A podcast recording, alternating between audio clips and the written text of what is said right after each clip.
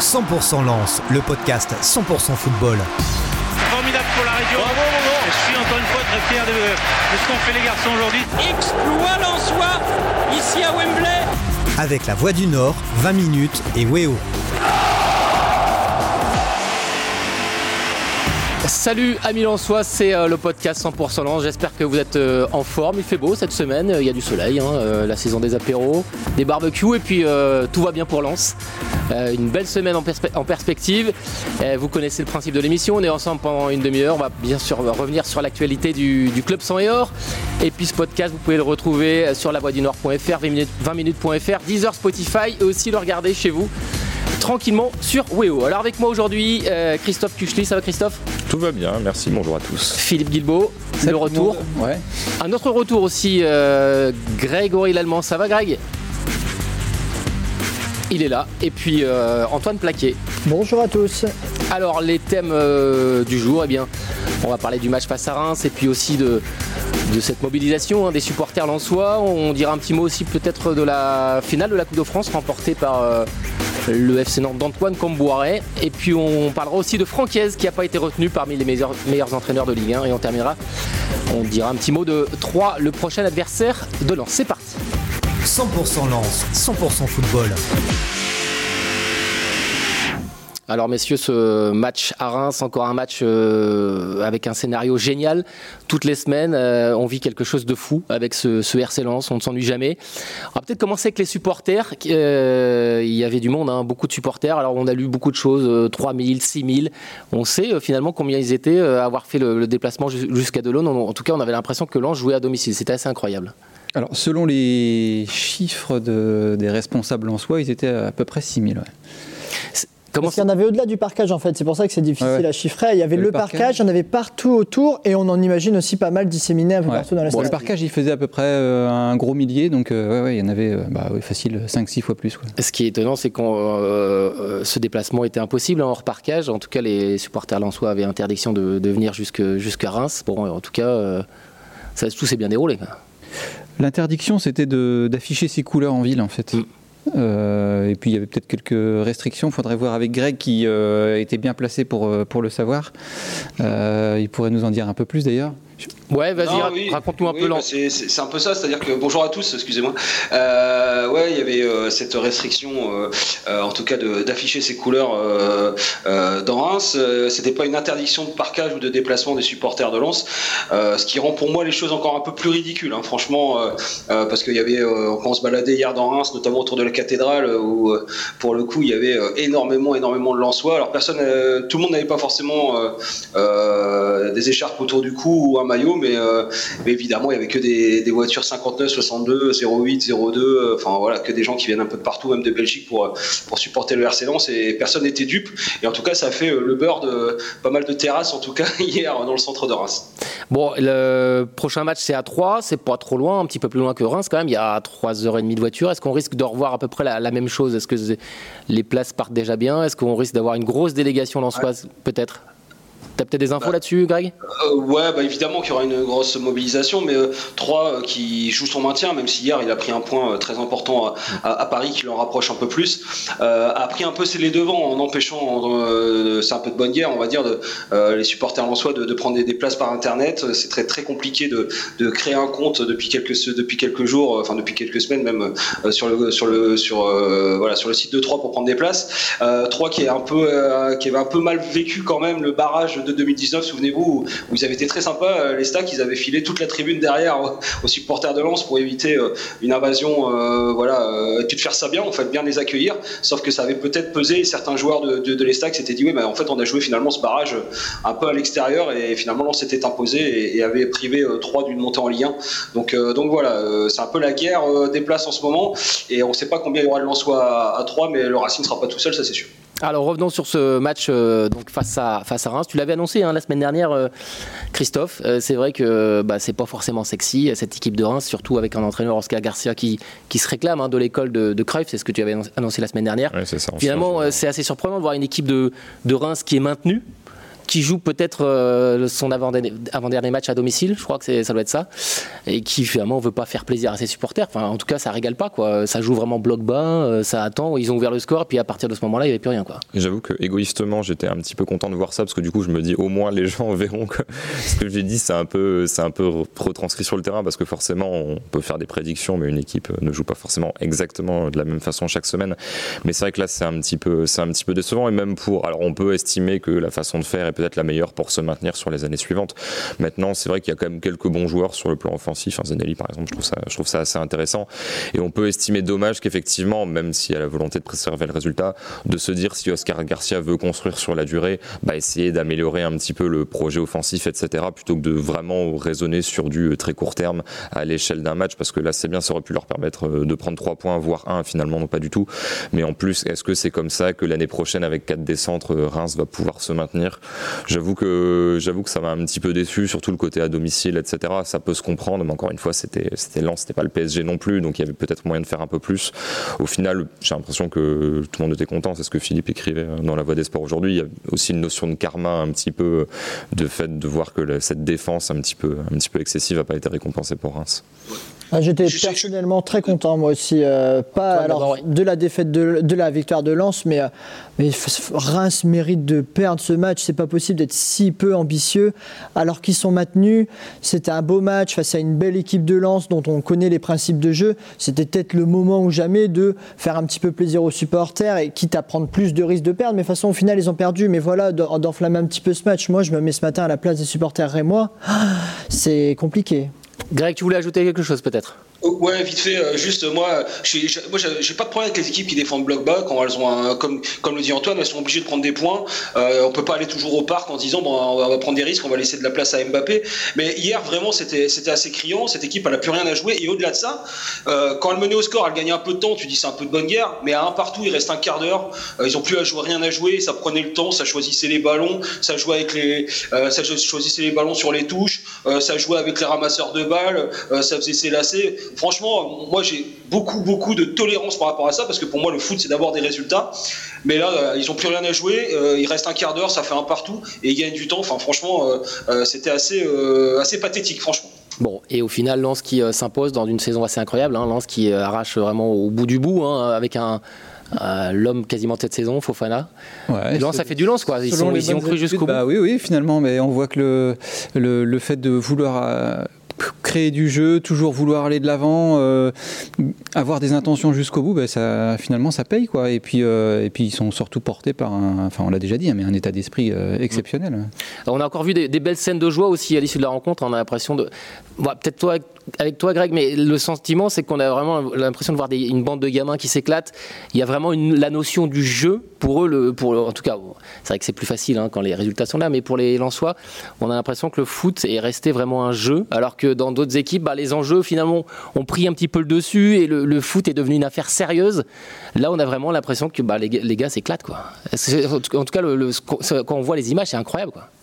Bah, ce qui est dingue, et c'est vrai, et c'est ce que disait Franck Hez, notamment ce matin dans la Voix des Sports, c'est que euh, quand on voit des joueurs, euh, euh, des joueurs comme Asadio Haidara qui, qui sont 21e, qui font le déplacement et qui doivent rester en tribune et qui sont heureux pour, leur, pour leurs potes et qui font, viennent faire la fête sur la pelouse, ça, ça sera aussi l'enjeu. On parle beaucoup des, des, des possibles départs de cet été, du mercato qui va arriver, mais l'autre enjeu, c'est de préserver cet état d'esprit. Alors, parce que créer un groupe comme ça, on a le sentiment que, bah, que tout le monde joue le jeu, que Corentin Jean qui rentre au parc, qui marque qui se bat sur tous les ballons alors que ça fait euh, quasiment deux ans qu'il fait banquette. Euh, voilà, c'est tout, le temps comme ça depuis, euh, depuis des mois. Et c'est vrai que c'est une alchimie qui est très compliquée à trouver.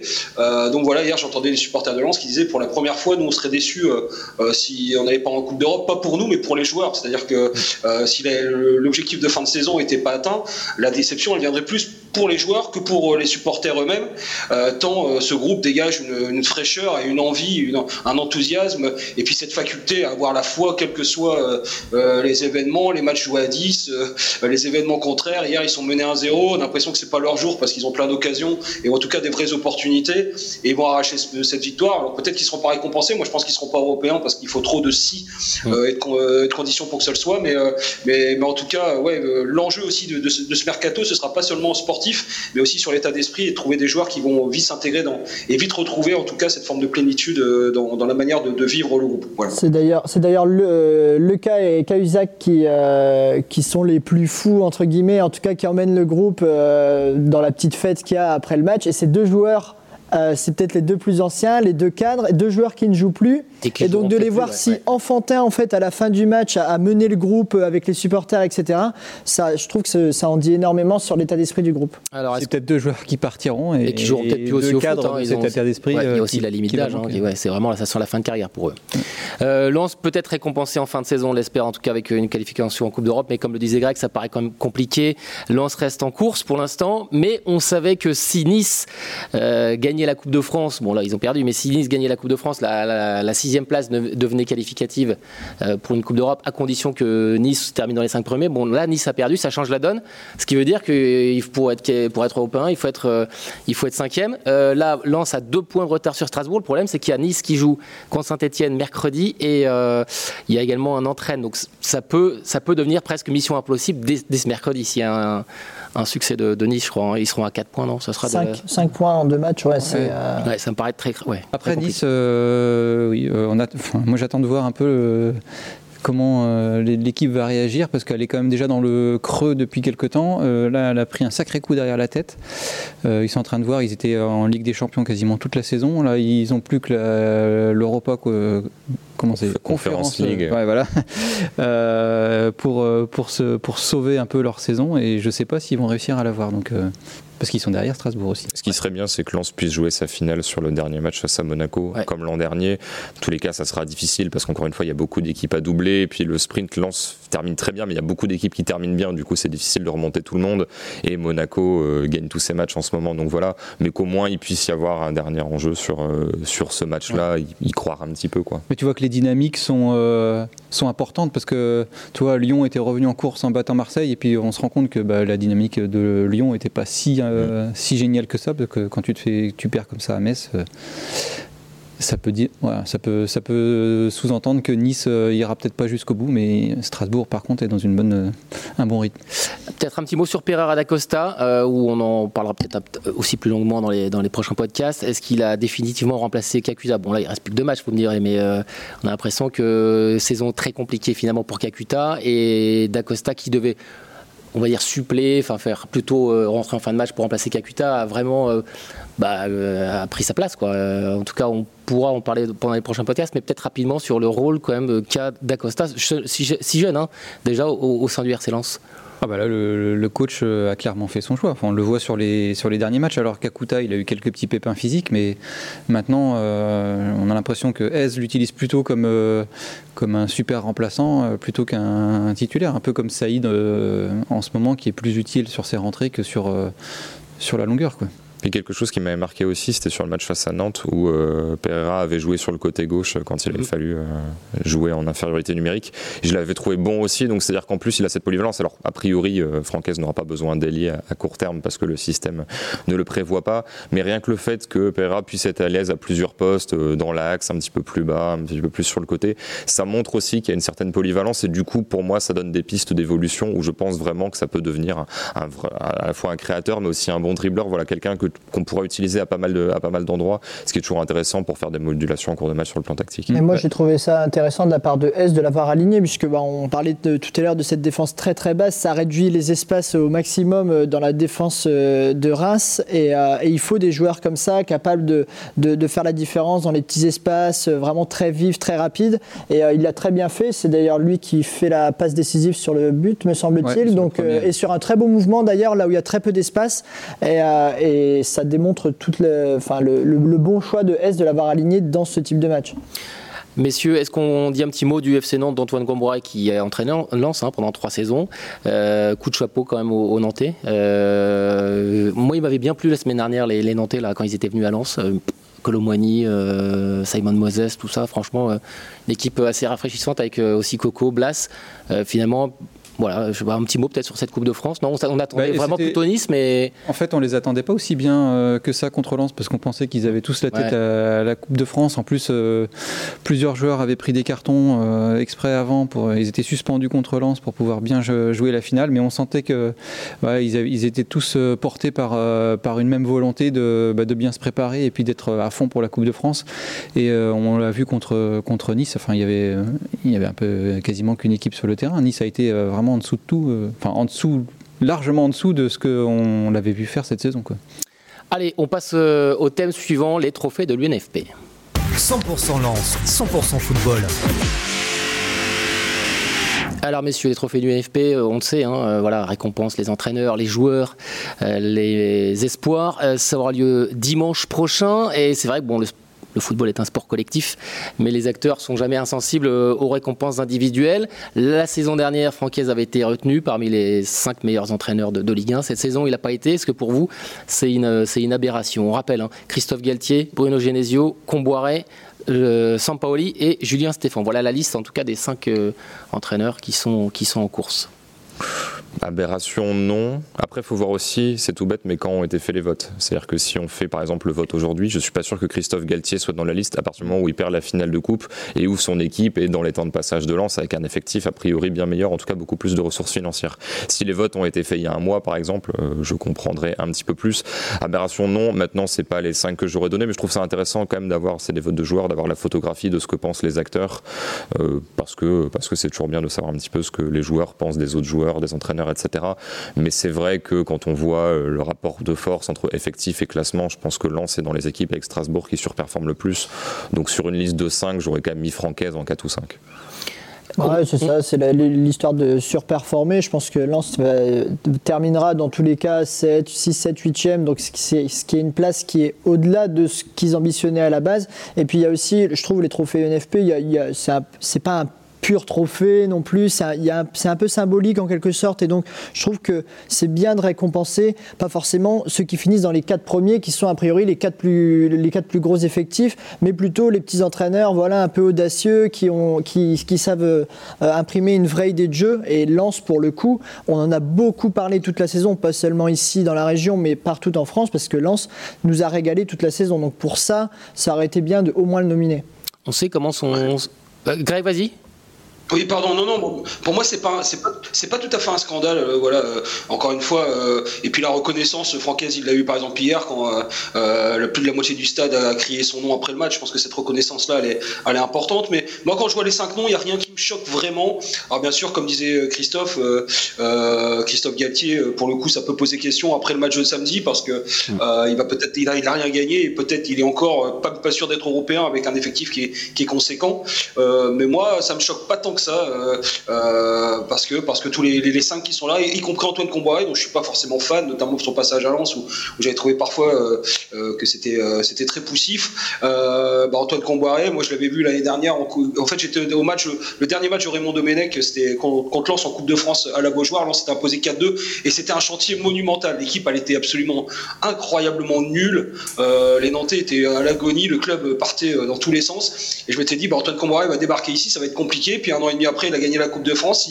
Il, a remis euh, Nantes. Il y, a, quelque chose quand même dans cette équipe. Euh, il y a, offensivement, il y a des joueurs, mais il y a évidemment, il a Blas, il a Colomboigny, il y a, euh, Moses. Mais, mais voilà, il a recréé un état d'esprit et il a gagné la Coupe de France. Donc, moi, franchement, dans les cinq, je pense que Francaise aurait pu y être, mais c'est pas un scandale pour moi. Ouais, puis Comboiré, il est dans un contexte qui n'est pas évident non plus. Hein. se coltiner la famille Kita et puis des supporters qui sont un peu avec le club et puis un peu contre le club, c'est pas forcément simple. C'est pas la sérénité générale. Donc, effectivement, il a fait un, sacré redressement. Est-ce que le côté un petit peu novateur, idée nouvelle du football, euh, enfin sûr et en dehors du terrain, peut aussi peut-être desservir Francaise? Là, on a plus des profils un petit peu à l'ancienne, euh, Bruno Genesio, Comboiré. Euh, même Christophe Galtier, c'est des, voilà, des entraîneurs bien établis, on, on, les connaît depuis longtemps, ils sont depuis, depuis longtemps sur la scène. Là, c'est vrai que c'est quelqu'un avec des idées nouvelles, c'est peut-être ça aussi qui peut refroidir un petit peu aussi. Euh... il l'avait été l'année dernière. Ouais, je suis pas persuadé, j'ai presque plus tendance à prendre le contre-pied, à me dire que les gens du coup ont vu la nouveauté et que maintenant ils s'y font en fait. Et que du coup, bah, le fait que Bruno Genesio, qui avait pas forcément une image incroyable du côté de Lyon, là, euh, soit dans une équipe qui marque but sur but et un peu réinventer sa philosophie offensive, je pense que du coup, il y a un côté, euh, oui, bah ok, il surperforme, mais il a déjà surperformé l'an dernier, donc du coup, où est vraiment la nouveauté, là où un Stéphane, par exemple, Strasbourg renaît totalement de ses cendres. Après, c'est clair qu'un Galtier, par exemple, je pense, s'il s'appelle pas Galtier, il est peut-être pas dedans, mais je pense que c'était plus facile de mettre S l'an dernier parce qu'encore une fois, il y avait ce vent de fraîcheur. Là, j'ai l'impression que beaucoup, alors c'est une impression, hein, je ne vais pas aller faire le tour de France de ça, mais j'ai l'impression que beaucoup au niveau national prennent un peu ce que fait Lens pour acquis, ou en tout cas, il y a moins ce côté euh, ah oui, c'est incroyable ce qui se passe, parce qu'encore une fois, on est sur une continuité, et forcément, la continuité, ça fait un peu moins vendre, parce que finalement, on répète la même chose euh, semaine après semaine. Ouais, juste, juste un petit bémol sur Julien Stéphan. Mmh. Moi, je continue, à, je continue à penser que ouais, il fait un super travail, que Strasbourg est une belle équipe, mais il y a encore deux points euh, avec Strasbourg aujourd'hui entre le Racing Club de Lens et Strasbourg, et, franchement, sur les deux matchs entre Lens et Strasbourg, par exemple, en tout cas technico-tactiquement, j'ai pas senti un Julien Stéphan largement au-dessus de, de Francaise, et il y a des décisions arbitrales sur ces deux matchs qui comptent vraiment. Et aujourd'hui, en fin de, en fin de, en fin de saison, ils comptent. Et aujourd'hui, on a l'impression Julien Stéphane a fait une meilleure euh, saison que, enfin, que le Strasbourg a fait une meilleure saison que Lens. Et ça joue vraiment sur des détails. Et je pense que ça peut jouer. Après, euh, il a fait un travail aussi extraordinaire à, Strasbourg. Et c'est un club qui, euh, il a montré encore samedi, qui a vraiment un vrai potentiel et qui joue bien au foot. Donc Francaise pas retenu. Bon, monsieur, vous avez expliqué. Hein, pour vous, c'est pas forcément une surprise. Par contre, sur les réseaux sociaux, euh, peut-être rapidement avec toi, euh, Antoine, ça, ça a pas. J'ai l'impression que ça a pas mal fait jaser, non, sur les sur Twitter. Euh. Ouais, bah on en parlait justement avant, avant l'enregistrement. C'est vrai que bah, c'est le, c'est aussi le nerf de chacun défend sa paroisse sur les réseaux sociaux. On va on, va pas l'apprendre aujourd'hui aux gens, mais mais du coup, les supporters de Lens légitimement ou pas, euh, étaient euh, très frustrés de ne pas voir leur, euh, leur entraîneur parmi les, meilleurs, en tout cas nominés. Fofana aussi, qui n'a pas été nominé parmi les meilleurs joueurs, ça a un petit peu fait parler. Bon, ça, c'est, c'est un autre débat, mais, mais voilà, c'est un petit peu aussi le sel des trophées UNFP où chacun défend à chaque fois sa paroisse pour les joueurs, ça vous, Fofana aussi, ça vous paraît logique, soit pas retenu? On retient souvent aussi les, joueurs qui, ben, les attaquants, les, les, joueurs qui, marquent, quoi. C'est aussi ça. C'est comme un ballon d'or finalement. On a toujours tendance à privilégier celui qui marque des buts, celui qui voilà, qui brille, qui est sur le devant de la scène, plutôt qu'un défenseur ou un milieu de terrain. C'est toujours plus compliqué pour euh, un milieu de terrain. Ouais, mais en fait, euh, c'est plutôt la place de Paqueta hein, qui, semble remise en cause parce qu'on on, l'a vu briller sur quelques matchs et sur la durée, il tient pas en fait alors que Fofana, il est quand même présent, lui, euh, il est moteur euh, tout au long du match, pas par euh, séquence dans un match, et puis tout au long de la saison. Donc, effectivement. Et puis pour le coup, il prend ses responsabilités parce que euh, des fois il loupe des choses, euh, c'est Kofofana, mais, mais il va toujours droit, droit vers l'objectif. Euh, moi j'avoue que, en tout cas, la présence de Paqueta me pose un peu question par rapport à ce Kofofana, mais c'est encore une question de sensibilité. Ouais, même chose. C'est-à-dire que si on me dit que Paqueta n'y est pas, tant mieux. Si on me dit qu'on met Bourigeau à la place de Paqueta, par exemple, Bourigeau qui est joueur en Europe qui fait le plus de passes avant un tir, qui est vraiment un énorme créateur, je me dis oui, Bourigeau, Fofana, enfin, il peut tout à fait y avoir discussion. Mais c'est vrai que si on prend juste Paqueta, il y a, je pense, 5-6 joueurs de Ligue 1 qui peuvent être à sa place, dont Fofana. Encore une fois, ce que je disais tout à l'heure sur le timing, est-ce que si euh, les joueurs votent maintenant, est-ce que Fofana, avec encore un nouveau but qui offre une victoire, n'est pas dedans? Je me pose la question, parce que c'est toujours pareil, on récompense une saison. Si on vote aux trois quarts de la saison, je peux dire que ça n'a pas d'intérêt, mais on enlève quand même un peu tout le sel du sprint final. Donc je trouve ça un petit peu c'est pas dommageable, mais ça, je pense que ça pourrait être un petit peu perfectionné. Les, les, joueurs, comment ça se passe d'ailleurs, les, les trophées UNFP C'est ça, hein, c'est les joueurs entre eux hein Je crois que ce sont les joueurs entre eux. Ce qui du coup est aussi intéressant quand on voit, le, je pense que Paqueta, euh, il y a pas mal d'adversaires qui l'ont vu et qui, euh, bah, Paqueta a fait une demi-saison, hein, on va le dire, qui l'ont croisé une fois et dans leur tête, ça doit être, notamment les joueurs à vocation défensive, limite l'un des plus forts qu'ils ont affronté. Du coup, ils ont tous, ah ouais, Paqueta, il m'a fait tourner la tête euh, ce match-là. Donc du coup, parce que les joueurs, faut pas se mentir, il y en a beaucoup qui consomment pas énormément de foot, qui voilà, ils préparent leur match suivant, ils regardent leur adversaire, ils jouent contre l'adversaire. Après, ils vont pas tous se caler sur le multi-Ligue 1 le dimanche après-midi. Ils vont regarder peut-être le match du dimanche soir ou autre. Et c'est vrai que c'est plutôt les matchs où Paqueta avait tendance à briller. Donc je pense qu'il y a aussi un côté un peu joueur qui est capable de monter très haut, mais la régularité, enfin, on a quand même quasiment aucune chance d'avoir un joueur de club de milieu de tableau un jour nommé parce que, parce que personne ne le connaîtra parmi, parmi les joueurs. bah D'ailleurs, ça se voit bien dans les nominés. C'est euh, Payet, Savanier, Paqueta, enfin Mbappé forcément, mais c'est des joueurs, ils ont tous le même profil. En fait, c'est des joueurs qui régale par la passe, par le but. Euh, et donc c'est vrai que c'est plus marquant, même s'ils le font par intermittence, qu'un joueur au milieu de terrain, un travailleur régulier, etc. Et il y a même eu des saisons, je me souviens, euh, Neymar, il y a un an ou deux, a été nominé alors qu'il n'avait même pas fait un match sur deux en Ligue 1. Ça avait scandalisé tout le monde, mais effectivement, parce que Neymar, le peu qu'il était là, bon, bah, il a un truc en plus, etc. Donc euh, c'est vrai que c'est toujours le, le, petit truc un peu frustrant des trophées UNFP. Allez, messieurs, il nous reste deux minutes pour parler de l'Estac. 100% lance, 100% football.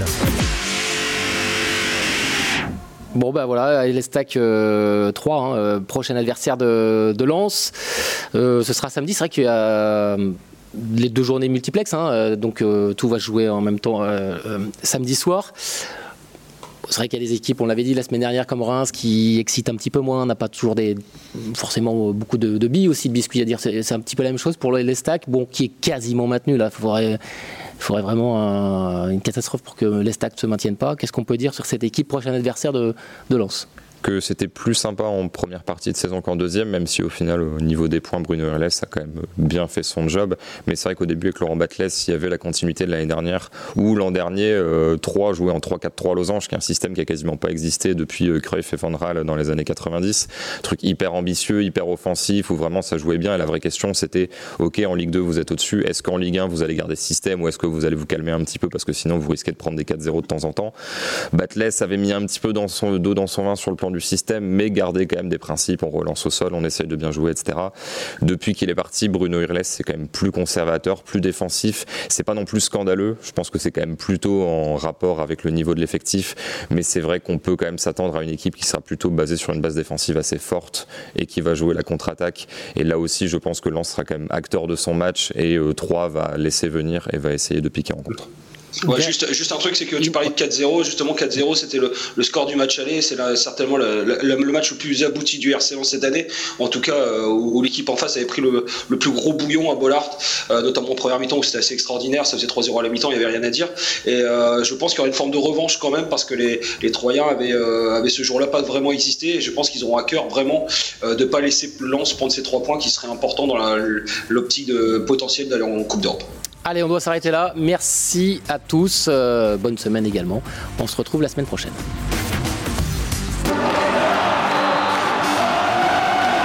100% Lance, le podcast 100% football. Formidable pour la région. Je suis encore une fois très fier de, ce qu'ont fait les garçons aujourd'hui. Exploit soi ici à Wembley. Avec la Voix du Nord, 20 minutes et Weo.